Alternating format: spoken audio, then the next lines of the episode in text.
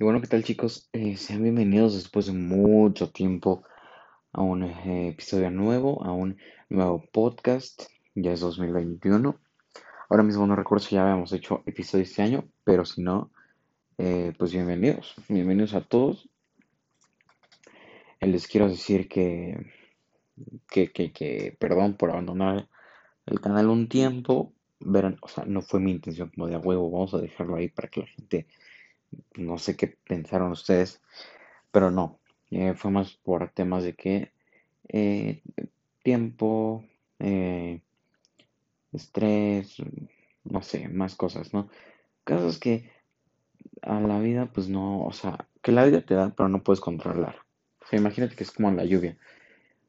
Te están dando lluvia, pero no puedes controlar ni la cantidad que va a llover, ni el tiempo, ni la fuerza, ¿saben? Son cosas externas, pero si puedes controlar el no mojarte con una sombrilla. Y con esa mentalidad vamos a empezar el video. No podemos controlar los factores externos, sino solamente los internos. O sea, sé que no te preocupes lo que están diciendo de ti afuera, que no importa qué es lo que esté pasando afuera, con que tú estés bien, todo va a estar bien. Y bueno, ustedes dirán, ¿y qué chingados hiciste en todo este tiempo? Huevón. Bueno, eh, Realmente estos últimos días estuve eh, probando una app que se llama Stereo, que es para hacer podcast. Salieron muy, muy interesantes pláticas de ahí. Eh, y nada. También me pasé entrevistando de a poquitos, o sea, tal vez unas 3, 4 personas, eh, por medio de, de ahí de Stereo. Una, una buena entrevista larga, extensa eh, y se podría decir que no he dejado el podcasting porque he estado ahí en estéreo. Pero eh, con, la gente que he estado platicando y le digo, hey, tienes un segundo, tienes un minuto, ven, quiero hablar contigo. Bueno, no ven, no, pero se entiende, vamos a hablar. Y les pregunto como de que, hey, tal cosa, ¿no? Eh, una de las entrevistas, o bueno, de las preguntas que más hice, porque me empezó a llamar mucho la atención, fue acerca de las redes sociales. Verán, en este tiempo que no había subido podcast, me centré mucho en el cine, ¿no?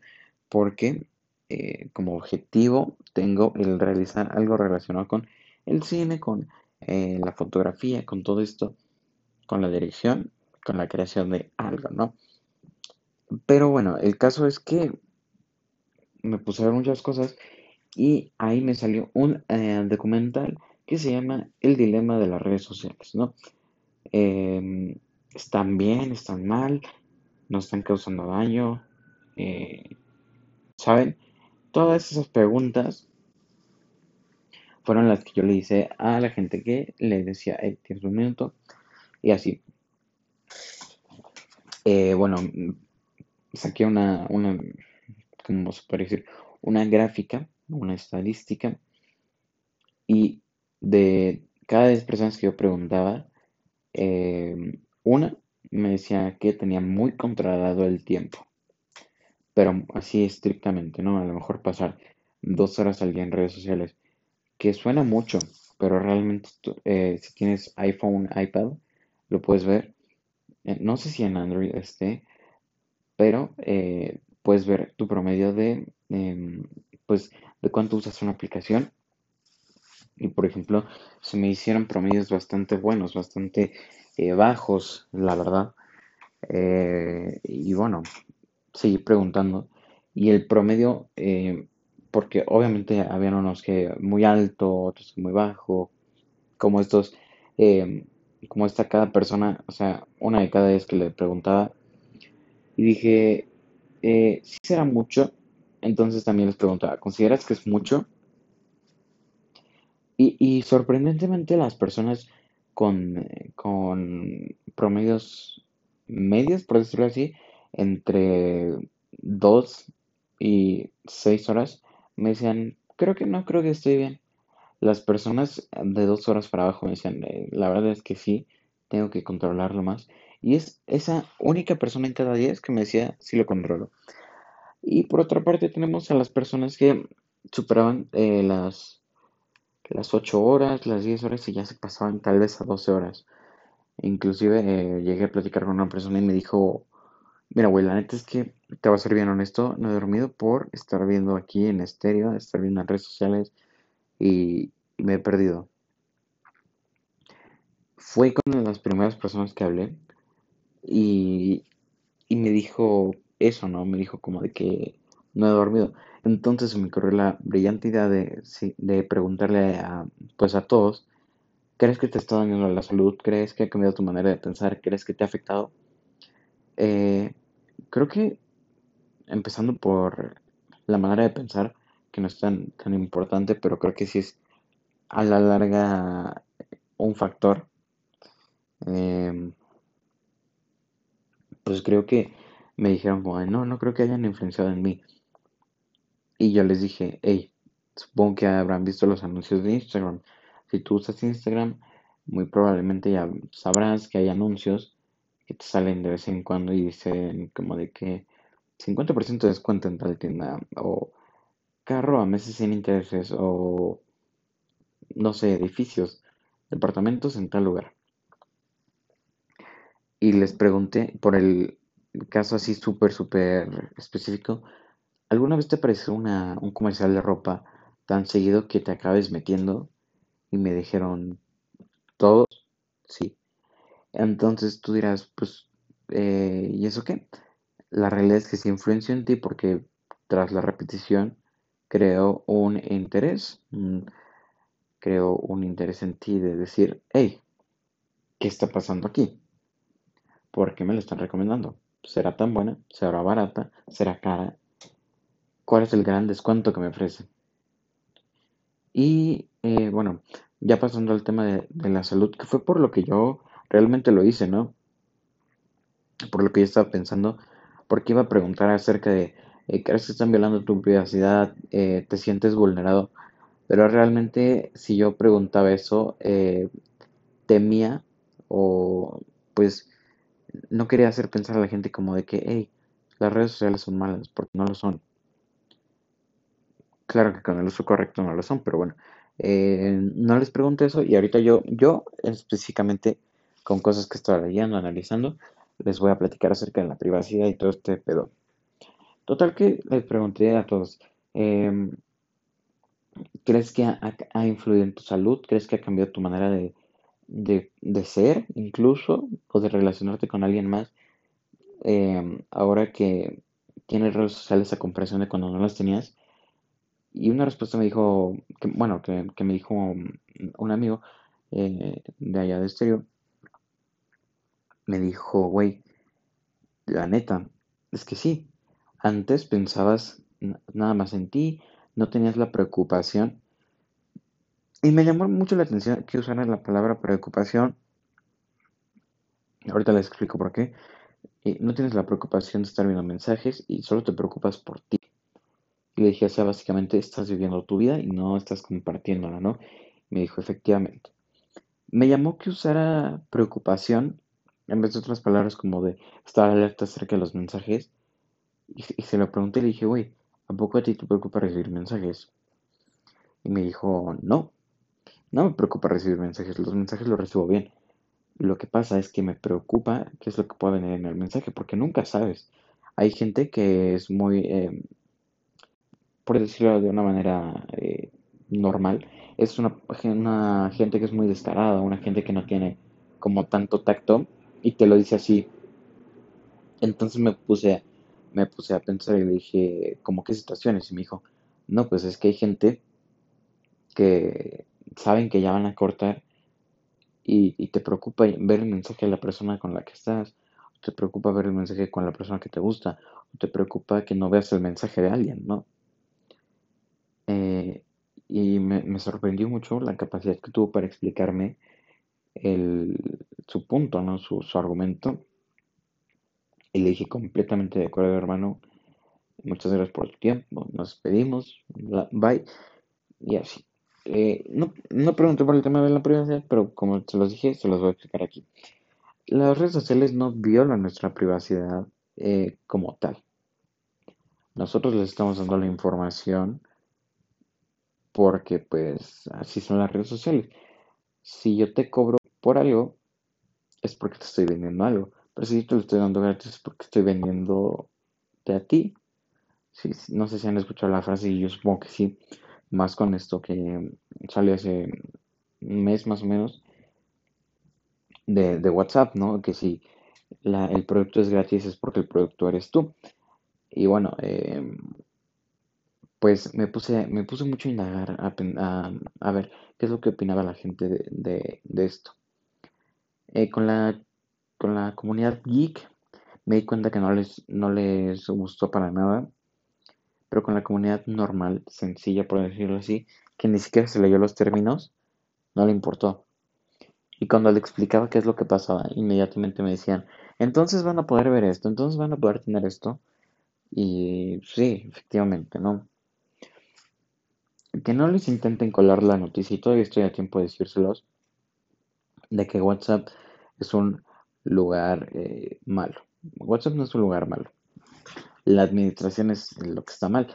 Eh, miren, por ejemplo, creo que, creo que no, no muchos lo saben, o los que lo saben, pues no es como que se le estén explicando a todo el mundo, pero si, no sabías, güey, WhatsApp nació como un servicio gratis de mensajería eh, que posteriormente Facebook compró.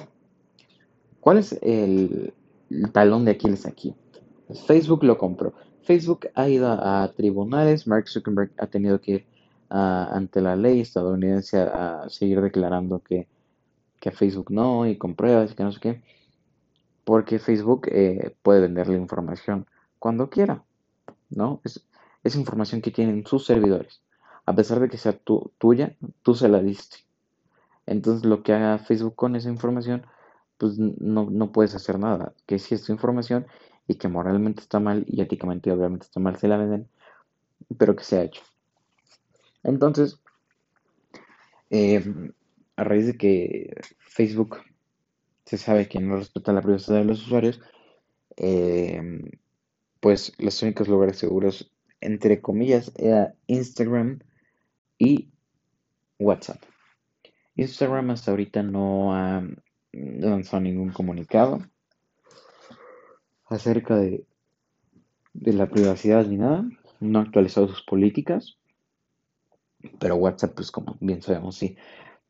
¿Y, y por, qué, por qué preocupa tanto a los usuarios geeks el decir que WhatsApp tiene nuestra información?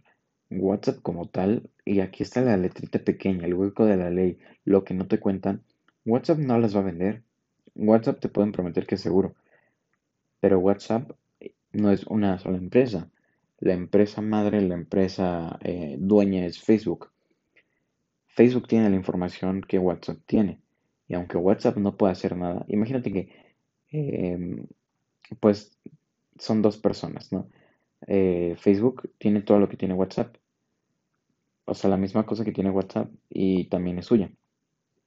Y aunque WhatsApp te digo, no, yo no la vendo, yo no le hago nada, eh, Facebook se la puede quitar y claro que la puede vender porque nunca te está diciendo Facebook no va, no va a intervenir ahí. Ese es el verdadero problema y de decir, eh, pues, ¿qué están haciendo con mi información? Hay gente que, al que, a la que no le importa nada, pero bueno, ¿qué, podemos hacer ahí? No es cosa de privacidad. Imagínate que te están eh, viendo todo lo que piensas. Pues no, no creo que a alguien le gustaría que alguien más le estuviera leyendo los, mensajes, los pensamientos incluso, o, todo, ¿no? Para influenciar en él. Entonces, las personas que no sabían esto, pues les comparto esto. Y también les digo que, eh, pues no sé si instalen las redes sociales eh, nada más porque sí.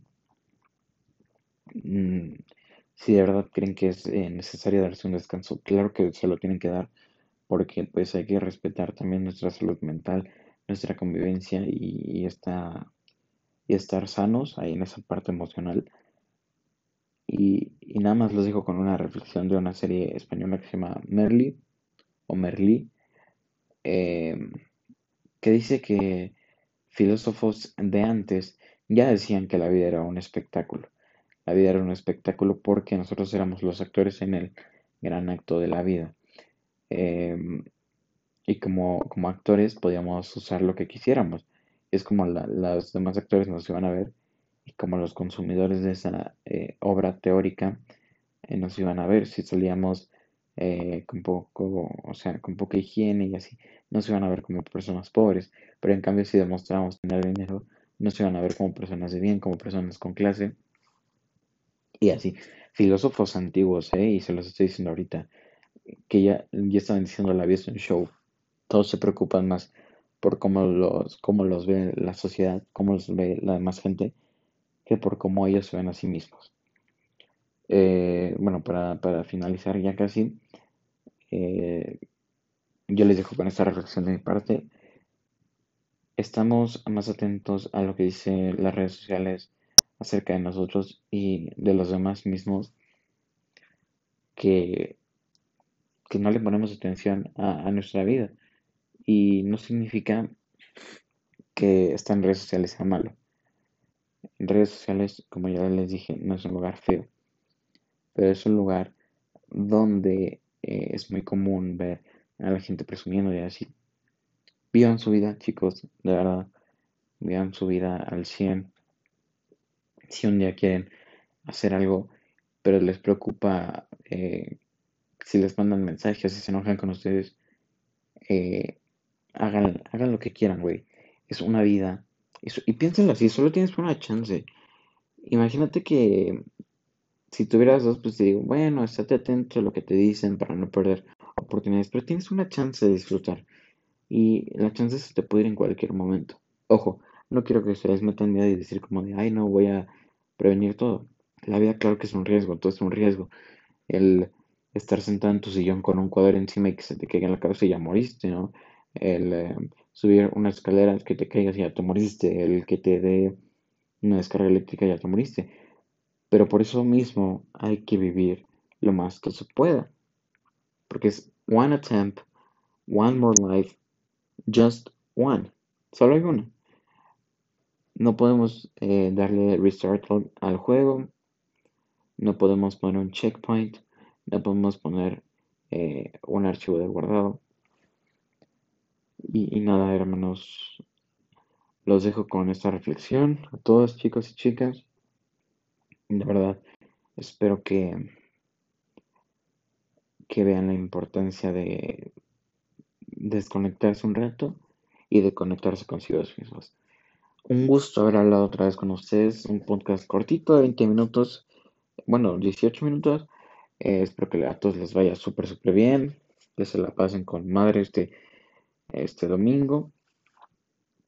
Y nada pues eh, les mando un abrazo, un beso y nosotros nos vemos en el próximo episodio. Adiós.